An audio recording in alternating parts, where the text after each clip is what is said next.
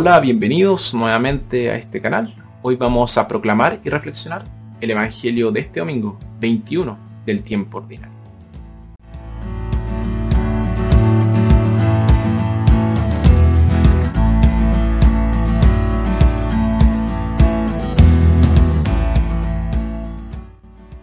Nuestra primera lectura tomada de Isaías. Los gentiles se convertirán y recibirán una parte de las bendiciones de Israel. Nuestra segunda lectura tomada de la carta a los hebreos. Así como un padre muestra su preocupación por su hijo, entrenándolo en la disciplina, así Dios entrena a sus hijos a través del sufrimiento. Y nuestro Evangelio, tomado de Lucas, el reino de Dios se ofrece no solo a los judíos, sino a personas de los cuatro rincones del mundo. Evangelio de nuestro Señor Jesucristo según San Lucas.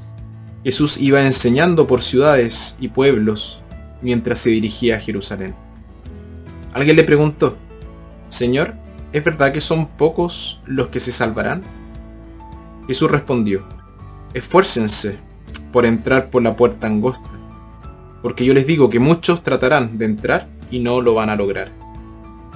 Si a ustedes les ha tocado estar fuera cuando el dueño de casa se levante y cierre la puerta, entonces se pondrán a golpearla y a gritar, Señor, ábrenos. Pero les contestará, no sé de dónde son ustedes. Entonces comenzarán a decir, nosotros hemos comido y bebido contigo, y tú has enseñado en nuestras plazas. Pero él les dirá de nuevo, no sé de dónde son ustedes, aléjense de mí todos los malhechores. Habrá llanto y rechinar de dientes, cuando vean a Abraham, a Isaac, a Jacob y a todos los profetas en el reino de Dios, y ustedes en cambio sean echados fuera. Gente del oriente y del poniente, del norte y del sur, vendrán a sentarse a la mesa en el reino de Dios. ¡Qué sorpresa! Unos que estaban entre los últimos son ahora primeros, mientras que los primeros han pasado a ser últimos. Palabra del Señor.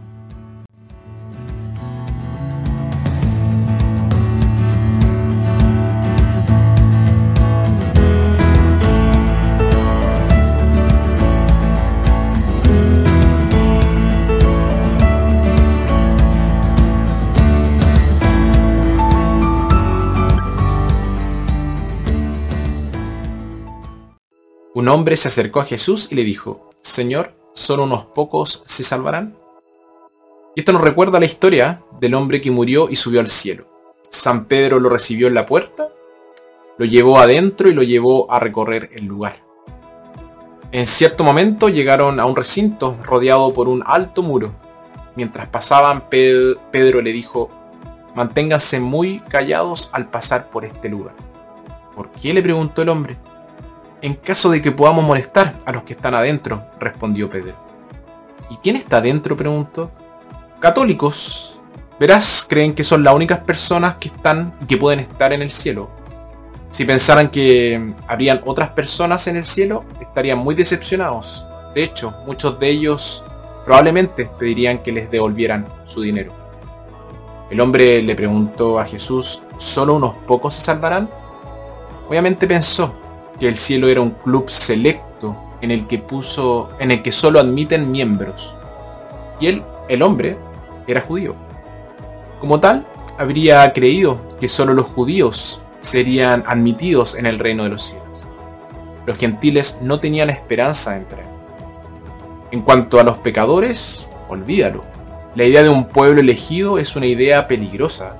Si Dios elige un pueblo, no lo elige excluyendo a los demás, sino al servicio de los demás.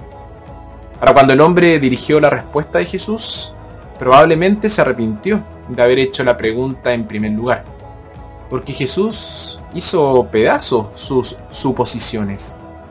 Puso todo pata arriba. Dijo los primeros serán los últimos y los últimos los primeros. Fue, fue una declaración muy revolucionaria que conmocionó e indignó a los fariseos.